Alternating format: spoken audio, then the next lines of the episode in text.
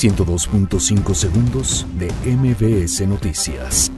Alfonso Durazo niega que la violencia haya obligado a la cancelación de los foros de paz.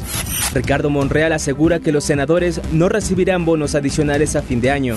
Destaca Enrique Peña Nieto avances en materia de competencia económica durante su sexenio. Suspenden clases en 49 escuelas por derrame de hidrocarburo en Río Nachital, Veracruz.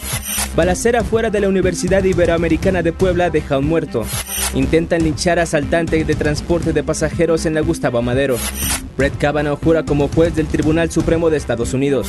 Jair Bolsonaro promete privatizaciones en caso de ser presidente de Brasil.